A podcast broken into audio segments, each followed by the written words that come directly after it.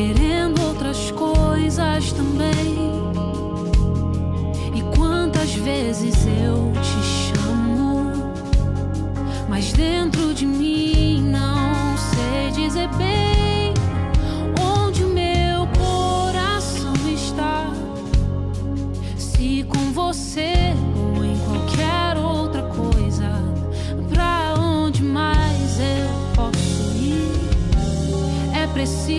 admite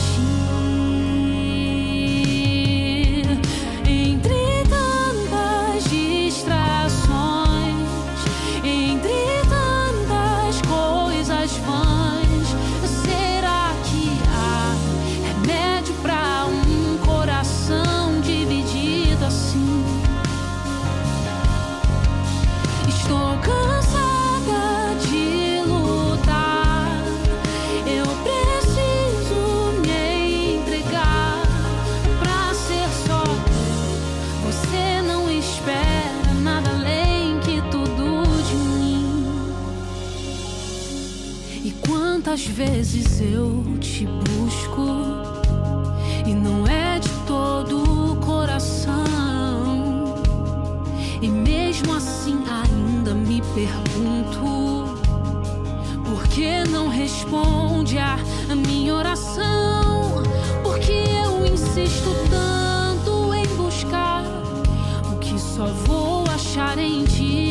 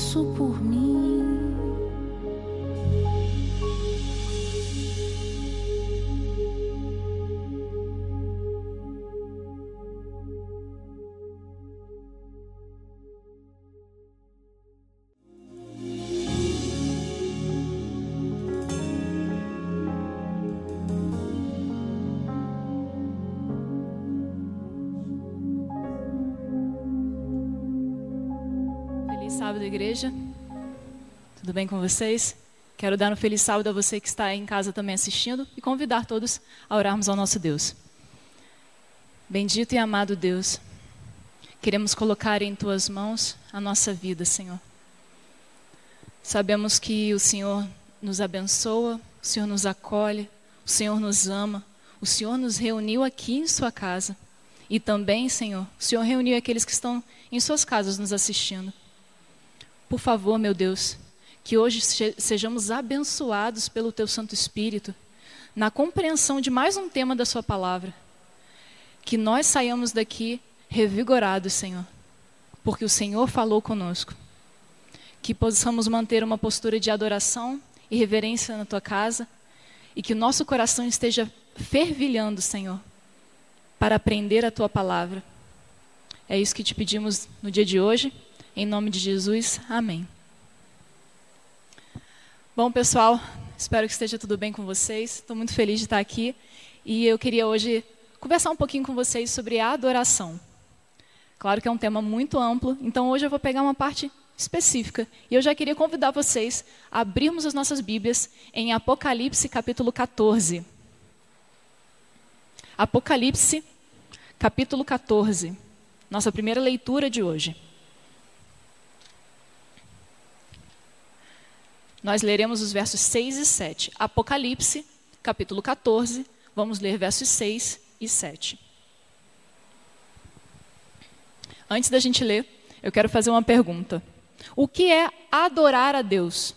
Quando a gente fala em adoração, a gente pensa em algumas coisas. A gente pensa em condição espiritual, a gente pensa em conduta, a gente pensa em obediência, mas também a gente pensa em espaço e tempo. Espaço e tempo depois eu vou explicar. Vamos à leitura de hoje. Essa primeira leitura, no verso importantíssimo, os versos 6 e 7. E aqui diz assim: Vi outro anjo voando pelo meio do céu, tendo o evangelho eterno para pregar aos que se assentam sobre a terra, e a cada nação e tribo e língua e povo, dizendo em grande voz: Temei a Deus e dá-lhe glória, pois é chegada a hora do seu juízo. E adorai aquele que fez o céu e a terra e o mar e as fontes das águas. Irmãos, vocês já pensaram na profundidade desses dois simples versos do livro de Apocalipse? Uma vez um, um parente meu, umas semanas atrás, falei um pouco de Jesus e ele me perguntou: por que, que essas igrejas cristãs pregam tanto sobre o Apocalipse? Parece que quer alarmar as pessoas. Falou assim. Aí eu falei: não, irmão. Irmão, não, eu chamei ele pela, pela parentela. Falei, não. É simplesmente porque o Apocalipse contém uma mensagem para os últimos tempos, que é o tempo que estamos vivendo. Então Deus queria nos avisar de algo. E aqui nesse verso, nesses dois versos, a gente encontra aquilo que a gente chama de mensagens angélicas. Por que angélicas? Porque vem um anjo voando pelo meio do céu pregando. Essas mensagens angélicas, irmãos, tem, nesses dois versos tem tanta teologia. Aqui a gente aprende sobre quem é o anjo, o anjo, o mensageiro, um povo nos últimos tempos que pregaria essa mensagem. A gente aprende sobre a universalidade da mensagem, cada nação, tribo, língua, povo. A gente aprende sobre a necessidade de restaurar o temor a Deus, temer a Deus, dar-lhe glória, restaurar a adoração. A gente vê sobre juízo, é chegada a hora do seu juízo. A gente vê sobre o Deus criador, num tempo de incredulidade, a gente vê sobre um Deus criador nesses versos adorar aquele que fez o céu, a terra, o mar, as fontes das águas, e a gente ainda vê sobre o sábado. Olha quanta coisa, claro que eu posso ter deixado alguma ainda de lado, nessa enumeração que eu fiz. Mas olha quanta teologia em dois versos. E esses versos dizem a respeito do povo dos últimos tempos. Por que Deus incluiu tanta teologia nesses dois versos? Porque, irmãos, a parada é séria. O negócio é sério. O povo de Deus dos últimos tempos estaria numa condição física, moral, espiritual totalmente ruim. E não digo só o povo de Deus, o mundo como um todo, porque nós somos muitas vezes frutos do meio. E aí Deus precisa resgatar-nos, Ele precisa restaurar isso em nós. Nós precisamos voltar então a temer a Deus, a dar glória, e precisamos pregar essa mensagem a todo mundo adoração. Aqui nós vemos a necessidade de adoração.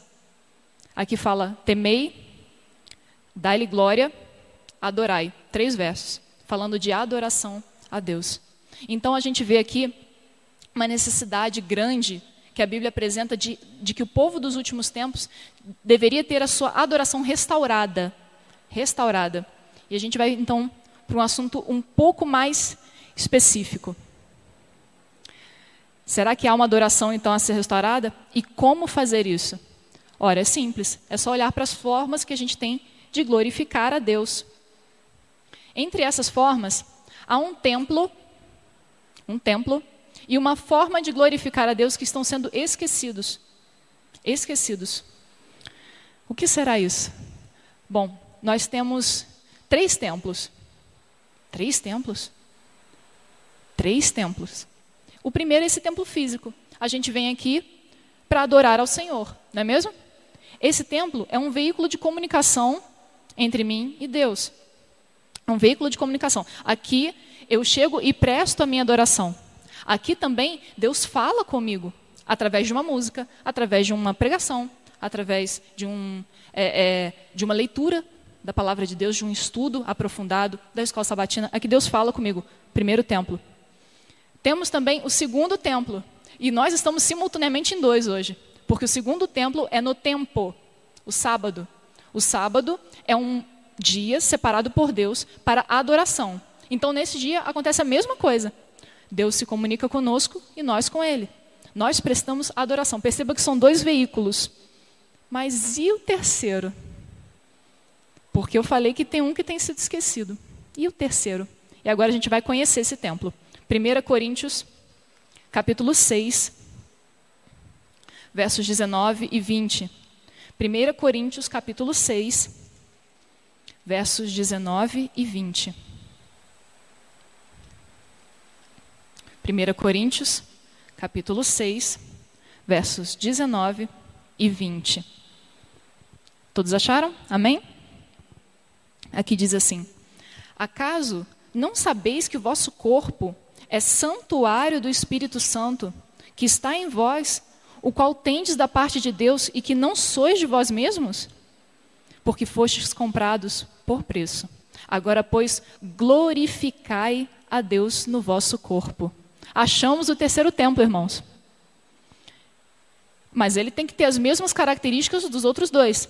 Eles são este templo, que é o corpo, ele também é um veículo de comunicação entre mim e Deus. Logo, por meio desse corpo, por meio da minha voz, por meio da minha mente, eu adoro a Deus. Por meio deste, de, desta mente, deste corpo, Deus se comunica comigo. Então é igual aos outros dois templos nesse, nessas duas comparações que estamos fazendo. Usa, Deus usa esses três templos para se comunicar conosco. Agora, tudo bem, já, já entendi. Mas e aí, como isso acontece? Como isso acontece? Nós vamos lá para Jeremias ver como essa comunicação acontece. Jeremias capítulo 31, verso 33. Jeremias capítulo 31, verso 3.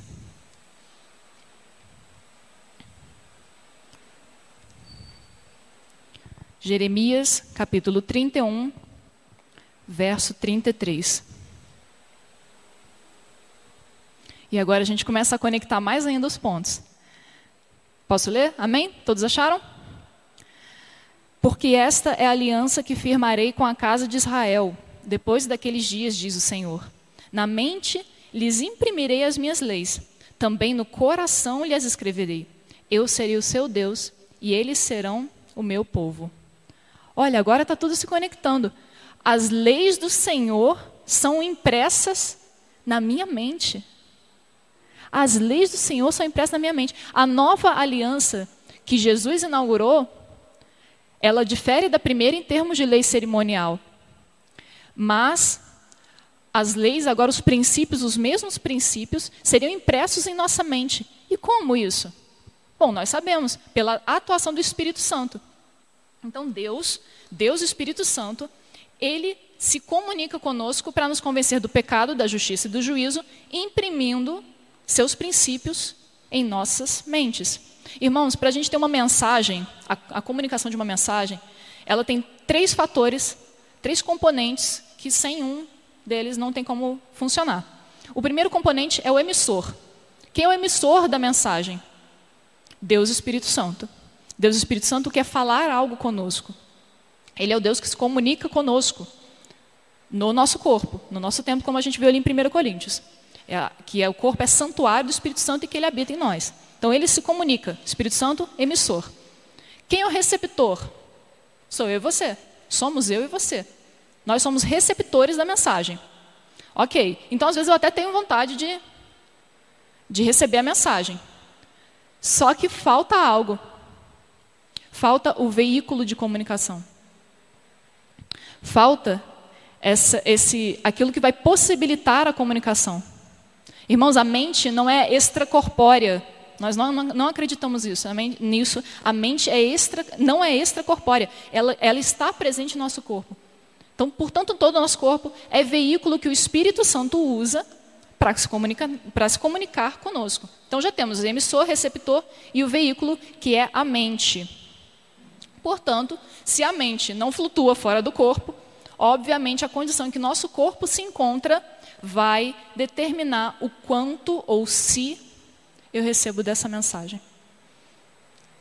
E aí a gente começa a entender a importância do cuidado do corpo.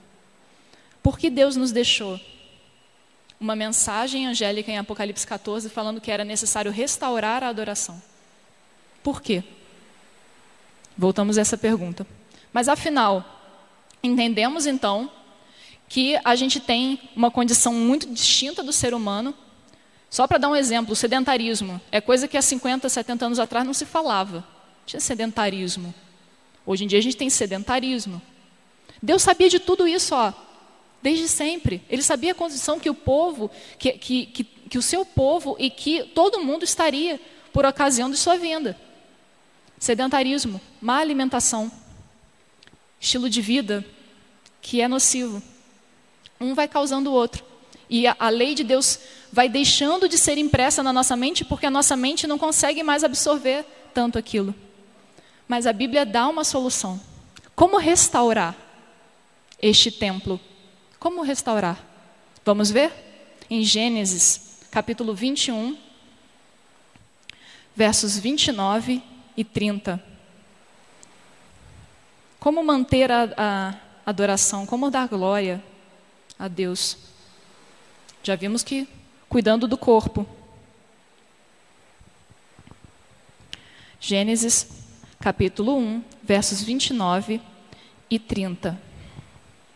Todos acharam? Amém?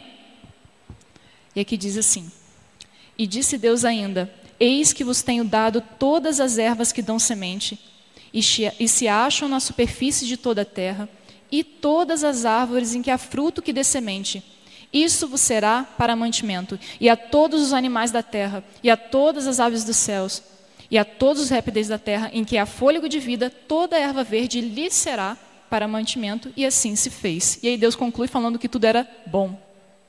Enfim, a gente tem aqui uma recomendação da Bíblia.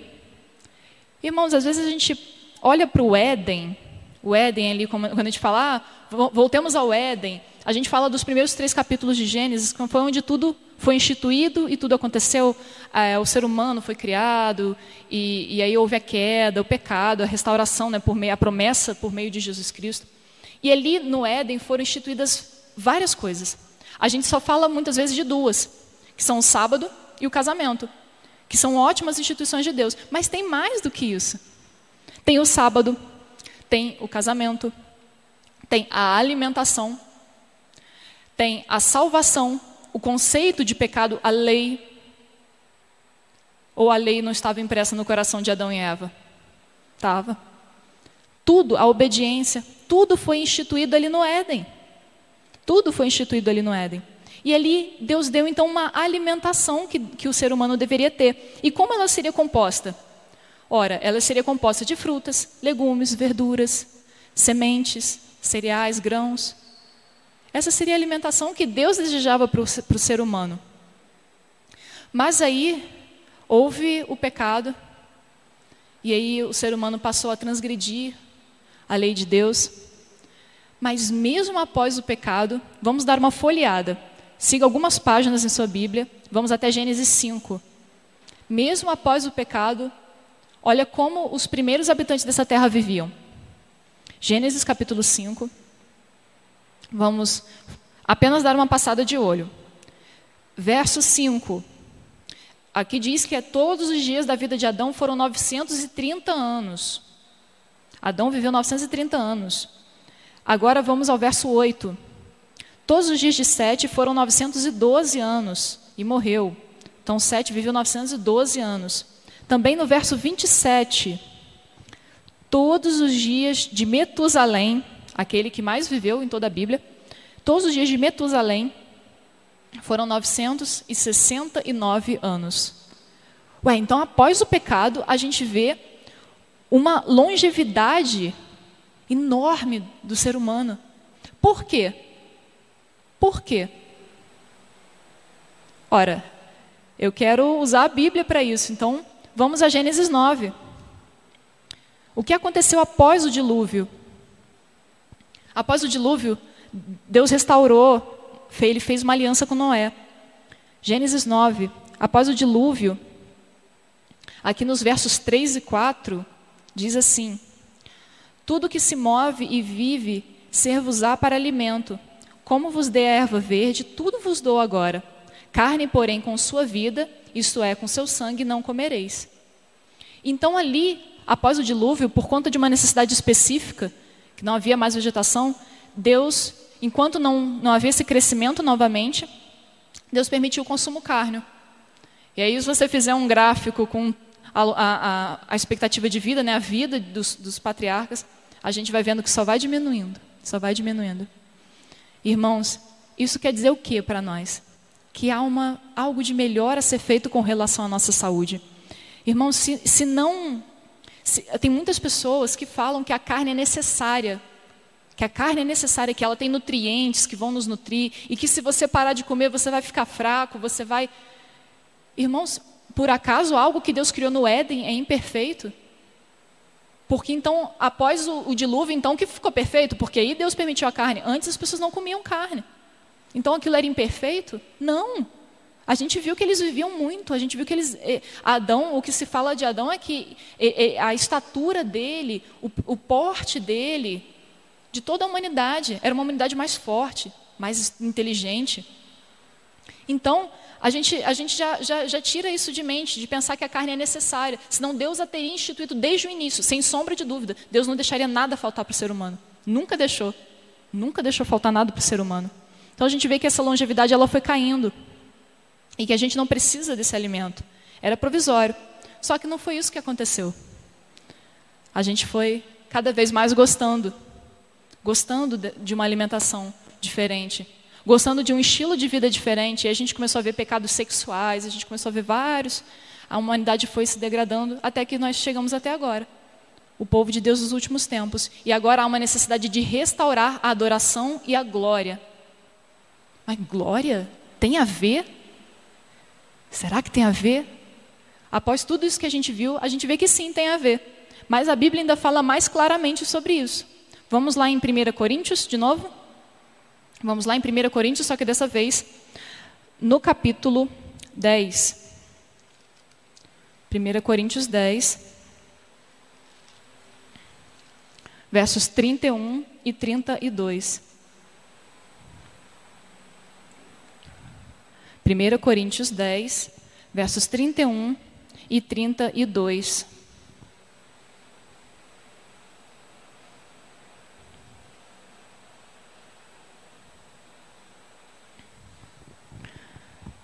Amém? Aqui diz assim: Portanto, quer comais, quer bebais, ou façais outra coisa qualquer, fazei tudo para a glória de Deus.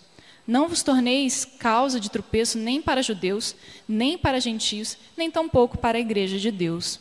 Então, esse verso estabelece uma relação clara entre tudo que eu faço. E aqui não inclui o comer e o beber só, mas qualquer outra coisa. Por quê, irmãos? Porque Deus se importa com toda a nossa vida. Primeiro, Ele quer que nós sejamos é, pessoas inteiramente saudáveis e inteiramente para Ele. Então, ele aqui não está dizendo só de comida e bebida, aqui tá, e bebida. Aqui está dizendo de conduta, de vida, de trabalho. Se você está na academia, se você está na universidade, se você está no, no trabalho, se você está em família, tudo que você faz importa para Deus. Tudo que você faz importa para Deus. E, e, e tudo que a gente faz glorifica a Deus ou não. Então nós precisamos nos preocupar com isso. Porque a gente costuma, irmãos, cuidar do, do templo físico. A gente tem pessoas que limpam, a gente tem, é, cada um de nós sabe que é responsável pela manutenção da casa de Deus, cada um fazendo sua parte. A gente se esforça por seguir os limites do sábado, não é mesmo? A gente sabe que o sábado é um templo. Então nós nos esforçamos por seguir os limites do sábado. Mas quando chega ao nosso corpo, a gente fala, ah, é bem assim, né? E aí a gente começa a relativizar um princípio que na palavra de Deus é muito claro. Percebam o seguinte: eu não trouxe verso de Ellen White. Não trouxe. Eu acredito em Ellen White, sei que ela é uma profetisa do Senhor. E sei que os livros dela são importantíssimos. E li os textos antes de trazer essa mensagem. Mas, irmãos, o que eu quero, e poderia trazer, não há nada de errado em trazer textos de Ellen White, muito pelo contrário. Só que eu quis mostrar com isso, irmãos, que este princípio está muito claro na Bíblia. Ellen White não deu princípio novo. Ela não deu um princípio novo para a gente. Ah, agora, antes era, era X, agora é Y. Não, sempre foi assim. Só que agora nós temos uma necessidade maior ainda do que os patriarcas. Porque agora as doenças se proliferaram. Agora a gente está todo mundo aqui de máscara porque tem um vírus, porque comeram um morcego na China. Transgressão da lei de Deus. Transgressão da lei de Deus. E agora nós temos uma oportunidade de restaurar o santuário que é o nosso corpo, prestando adoração a Deus. Não trouxe, irmãos, mas eu recomendo fortemente que vocês leiam A Ciência do Bom Viver, Conselhos sobre Regime Alimentar. Recomendo. Não trouxe hoje para que a gente possa perceber que esse é um princípio bíblico, porque senão a gente começa a fazer o um mínimo para Deus. Deus não quer o um mínimo. Ah, qual é o mínimo que eu posso fazer? Ah, mas a Bíblia não diz que não pode tomar café. Se a Bíblia não disser claramente que eu não posso comer uma comida que naquela época não existia, então não vou fazer. Porque a Bíblia não diz claramente que eu não posso tomar café. Um exemplo, tá, irmãos? Um exemplo. Mas assim, a Bíblia também não diz que eu não posso fumar um cigarro, uma maconha. Porque naquela época não existia. Então por isso eu posso fazer? Ou eu vou pegar o princípio na faculdade a gente aprende muito isso, né? Na engenharia você não tem como abarcar todos os conhecimentos do mundo. Você não consegue. O que te dão lá na faculdade é o princípio físico, o princípio mecânico das coisas, e você aplica para diversas situações. A Bíblia, ela dá princípios. Com esses princípios, você consegue reger uma vida desde os primeiros homens até os últimos antes da volta de Jesus. Então, com esses princípios de alimentação que nós vemos aqui na Bíblia, nós conseguimos sim filtrar que alimentos eu vou comer e que alimentos eu não vou comer nos dias de hoje. Para que a gente não pense que, que houve um princípio novo que Ellen White falou, mas Ellen White não é a Bíblia, então eu não vou seguir. Não, está na Bíblia. E nós precisamos dar atenção ao que a palavra de Deus fala. A gente precisa ir, é, eu digo que não ir além do verso, mas ir além no verso. Quando Deus fala, olha, e, e, e vos dei para Adão e Eva, né, e vos dou as ervas verdes, não sei o quê. Será que está dando só para Adão e Eva? Vamos dialogar com o verso. Por que, que então depois ele, ele, ele permitiu? Então, antes estava faltando alguma coisa para o ser humano? Vamos fazer essas relações. Vamos juntar os versos sobre o mesmo assunto e entender o que Deus fala a esse respeito. Porque a gente tem se esquecido desse templo. E a mente tem ficado embotada. E quando a mente fica embotada, adivinha, a gente não consegue ouvir o Espírito Santo. E a gente cai em degradação moral agora. O que seria uma degradação física evolui para uma degradação moral. E eu não estou falando aqui só de alimentação vegetariana, não, irmãos. Estou falando de muitas outras coisas. Imagine o seguinte: você sai de um rodízio, rodízio de qualquer coisa. Você sai de um rodízio. Você vai sair do rodízio e para casa e fazer uma hora de oração? Você vai estudar? Você vai pegar lá e estudar para uma prova? Você não vai conseguir, a gente não consegue. A nossa mente, ela, é, ela fica sobrecarregada, porque o intestino, tem essa expressão, né? O intestino é o segundo cérebro. É, o intestino fica sobrecarregado e, e, a mente não consegue processar. Quando a gente come muito, a gente só consegue a pressão abaixa, corpo super ocupado com a digestão, com a digestão, a, pessoa, é, a pressão da pessoa baixa a pessoa só quer dormir. Ela não consegue estudar, não consegue. E nesse momento, nesses momentos, a gente fica vulnerável.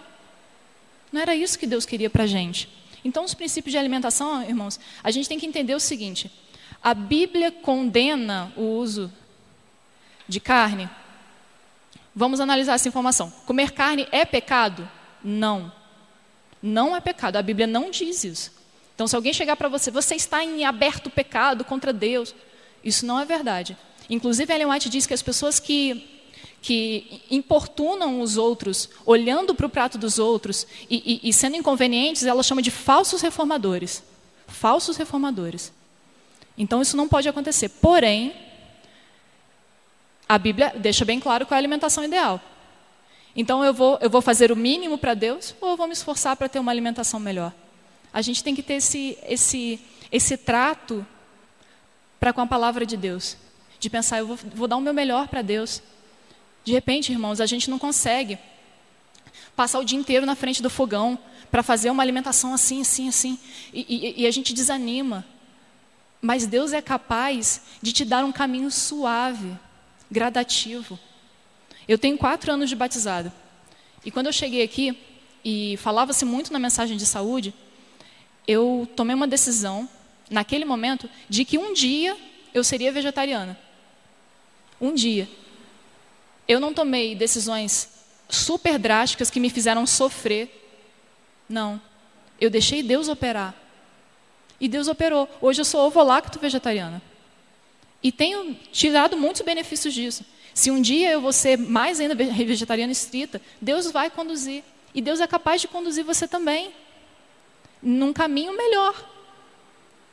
Não, não, não, não pense, irmãos, às vezes a gente se desanima, a gente ouve umas coisas, né, das pessoas querendo condenar o nosso prato, das pessoas falando, sabe, de forma sem amor, mas isso não deve deixar a gente resistente a uma mensagem que a, Bíblia, que, a, que a Bíblia apresenta. E se ela fala, se nós temos uma mensagem em Apocalipse 14, que é uma mensagem angélica que nós devemos pregar, e que inclui sim a mensagem de saúde, porque temer a Deus, dar glória e adorar, se ela inclui, nós precisamos pregar, e nós não estamos pregando. Porque se a gente não vive, a gente também não prega. E um aspecto, um braço da mensagem adventista para os últimos tempos vai se deixando. Ah, mas porque não é pecado. Tá, não é pecado, mas a Bíblia mostra claramente que, que, é esse, que esse é um princípio bom. Então, por que não dar um passo à frente? Por que fazer o mínimo para Deus? Por que ficar de alimento em alimento pensando, ah, será que eu posso, será que eu não posso? Simples.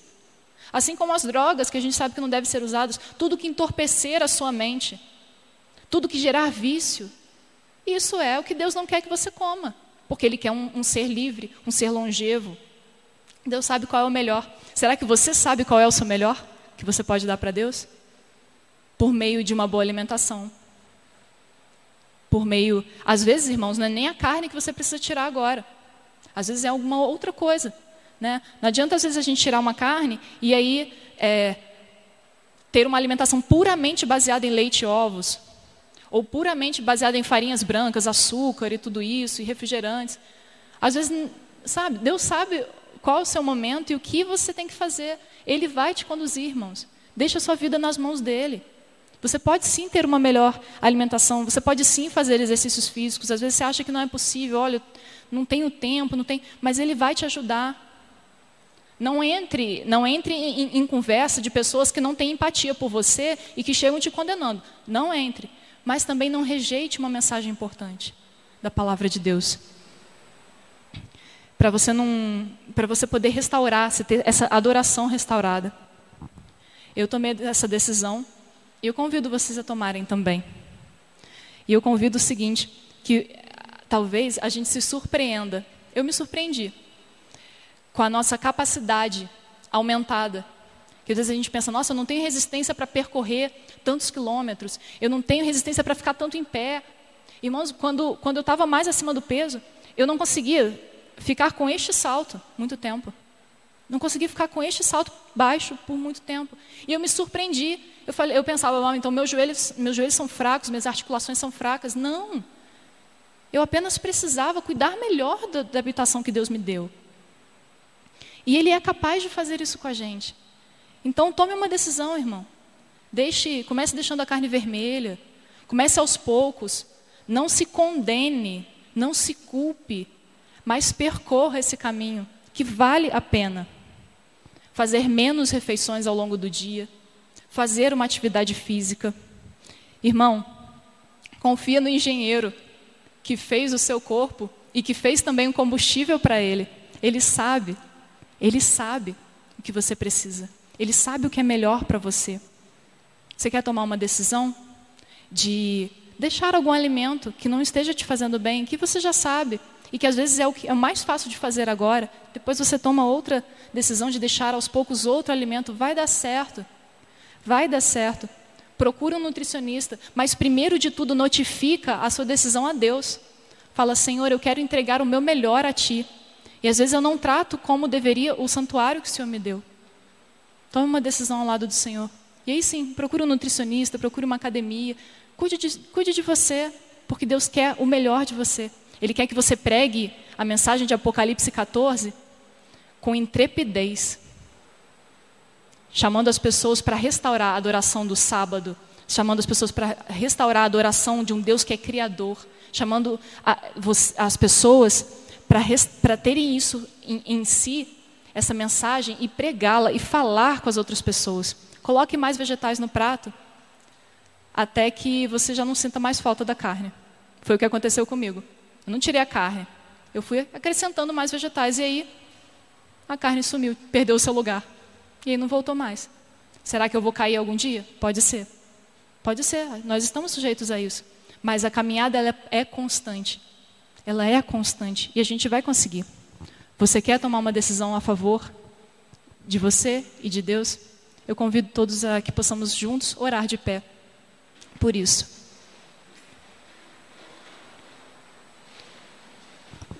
Oremos. Senhor nosso Deus, Hoje vimos, Senhor, uma mensagem que tem sido às vezes esquecida, Senhor. Não que façamos intencionalmente, Senhor, mas que as circunstâncias muitas vezes nos obrigam, Senhor. E sabemos que Satanás, Senhor, não pode com teu Santo Espírito. Ele não pode com teu Santo Espírito. Portanto, ele tenta destruir o veículo. Isso é muito triste, Pai. Ele tenta destruir o veículo, destruir nossas mentes, para que a gente não possa te ouvir. Porque o Senhor sempre vai falar. Até o último momento o Senhor vai falar conosco.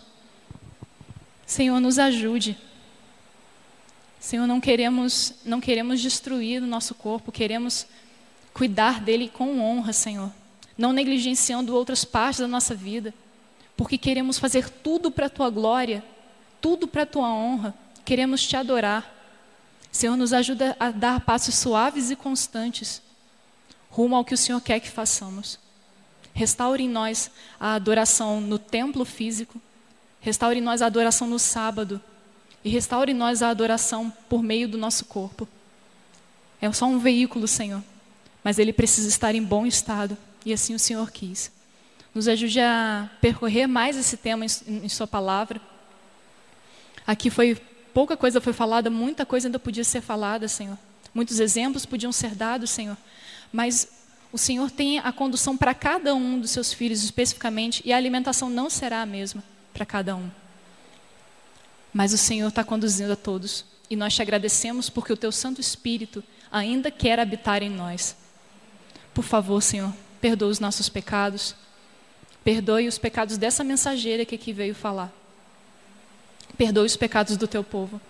Tenha misericórdia de nós e nos guie através desse sábado para que nós possamos continuar o que aqui estamos fazendo, adorar. Em nome de Jesus te pedimos. Amém.